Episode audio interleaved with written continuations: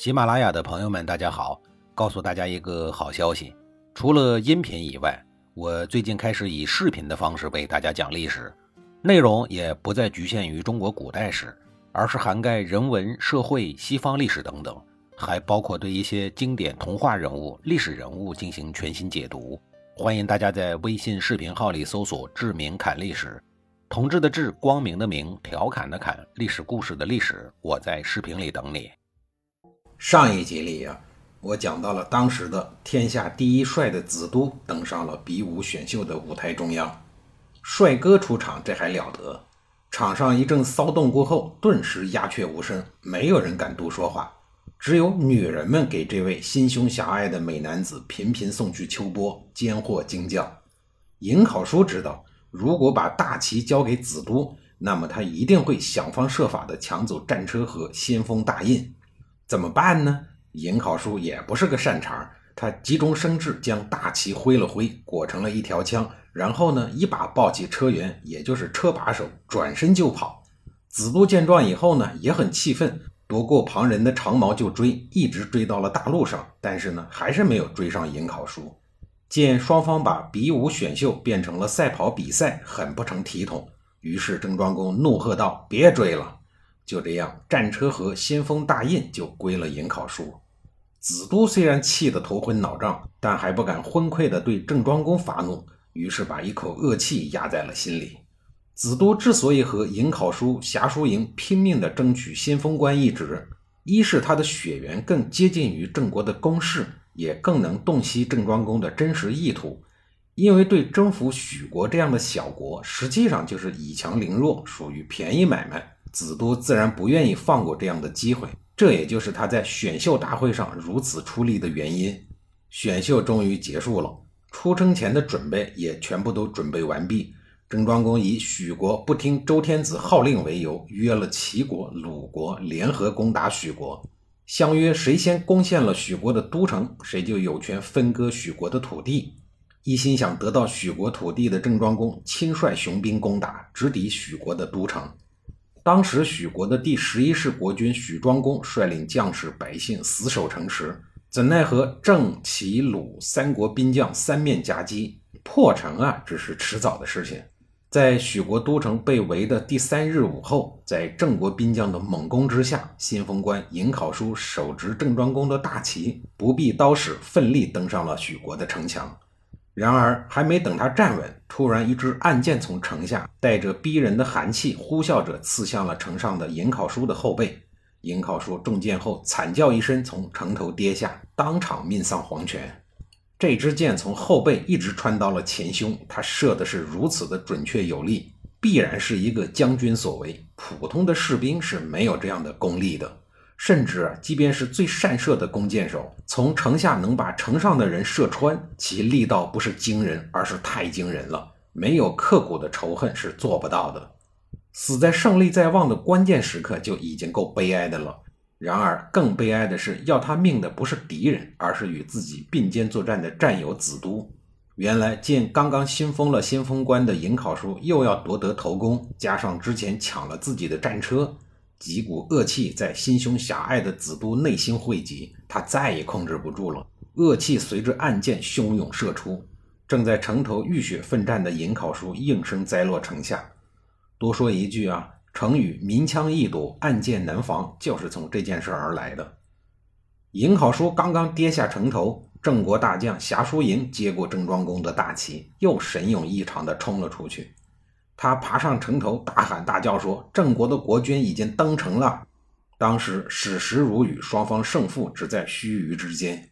郑国将士一眼看见郑庄公的大旗在许国的城头高高飘扬，顿时士气大振，个个奋勇争先地爬上了城墙。许庄公见大势已去，便打开了城门，率军民突围，杀出一条血路，奔向了魏国，然后伺机复国。然而两年后，许庄公还没有实现复国大业，便客死他乡。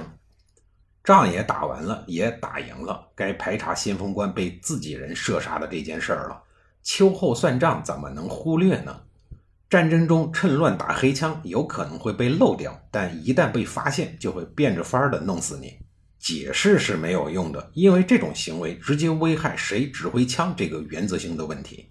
今天你敢打班长的黑枪，后天就敢向连长下手，用不了几天你就敢把枪口对准总司令。所以呀，打黑枪的被抓到了，肯定是要杀一儆百的。这时候，人们自然首先想到了与颍考叔争战车、争当先锋官的子都。你不是没有争到吗？于是你就怀恨在心，图谋暗算，以出这一口恶气。这和现代社会追查政治暗杀的幕后凶手思路是一样的。谁获益最大，谁嫌疑最大，这是一种正常的思路。要说颍考叔的这个案子破起来呀，根本就用不着零零七出马，警校的实习生就能办。首先，民意纷纷指向了子都，还有射向颍考叔身上的那支箭，箭上面清楚地刻着子都的名字，简直是铁证如山呀。但面对这么一个简单的案子，郑庄公却有意将它搞得很复杂。原因在于，首先，颍考叔有恩于国君，有功于社稷，不能让他就此含冤的死去，这也没有办法向世人交代。而子都呢，是自己的老弟公子吕的爱子，正经八百的公室子弟，在郑国国内，各种亲戚关系、官场关系、利益关系盘根错节，也不好公开处理。当年公叔段和老娘一起造郑庄公的反，闹独立的时候。公子吕就坚定地站在大哥郑庄公这一边，在这场动乱中功劳显著，深受郑庄公之重用。其后征伐四方都有公子吕的功劳。现在让一个上了年纪的叔叔亲手宰了自己的侄子，从人心的角度上来讲呢，也确实有点强人所难。要想保住他的小命，最好的办法是让他投案自首。这样一来，就等于给了和稀泥的人预留了空间。一旦有了空间呀，再难的问题都有的解。但是不开眼的子都能主动自首吗？这让大叔郑庄公颇费脑筋。好在一生都以算计他人为己任的郑庄公，满脑子都是各种意外之策。思考良久之后，郑庄公决定采用一种特别诡异的方式来惩罚用暗箭射杀颍考叔的子都，便让他不得不主动认罪。他从参与伐许之战的将士中选出了一百个人。又拿出公猪、狗、鸡各一只，然后举行祭奠仪式，让大家集体诅咒射杀颍考叔的凶手。君子们当然反对这种做法的。政是用来治理百姓的，刑是用来纠正邪恶的。就是因为缺乏清明的政治，又没有威严的刑法，这才发生了邪恶。既然已经发生了邪恶，你就应该惩罚呀。你不去惩罚，反而弄一些神乎其神的诅咒，这玩意儿有什么用啊？但郑庄公的做法不会因为君子们的评说而停止，事情也不会因此而停止。而且我们都知道，郑庄公在灭他造反的老弟那件事上就已经显示出一点：他不是一个善茬儿，他想做什么事不达目的是不会罢休的。按照规矩，大夫死后要三个月才下葬。那好，郑庄公就在这三个月里呀，派人轮流的守灵。第一个奉旨守灵的是太子公子乎。之后呢，依次是这次出征许国的众位将军，子都呢也没跑了，他负责最后十五天的守灵任务。守灵啊，不是关键，关键是守灵人在守灵的每一天都要被动的听郑庄公安排在守灵仪式上巫师们的恶毒诅咒，诅咒释放暗箭的人。众人都是揣着明白装糊涂啊，其实都在内心里骂子都这个暗箭伤人的主。最后十五天里，子都天天听着巫师们诅咒自己，但是呢，他不以为然。按说这种精神摧残法，不是神佛早就崩溃了。然而，子都作为一个有血有肉的人类，他的内心强大到神佛都自愧不如的地步。听说子都守灵，很多女人都争着前来吊唁颍考叔，借着这个理由顺便看看子都，饱一饱眼福。子都看着那些女人直直的眼神，享受着他们抛来的媚眼，他竟然在半痛半醉中度过了这段守灵时光，甚是惬意。三个月很快就过去了，下葬这一天，郑庄公率领群臣到来，看见子都和平常没什么两样，一副泰然自若的样子，他的内心十分的失望，心想啊，是不可能指望这小子投案自首了。葬礼非常的隆重。郑庄公亲自致悼词，最后宣布颍考叔为国捐躯，为了纪念他，决定将他所抢的那只车辕随他陪葬。那那辆战车该如何处理呢？这是每个人都很关心的事儿。按照惯例啊，战车是不可能随葬的。现在每个人都想得到那一辆战车，但是只有两个人有资格拥有，一个是子都，另一个是夏叔营。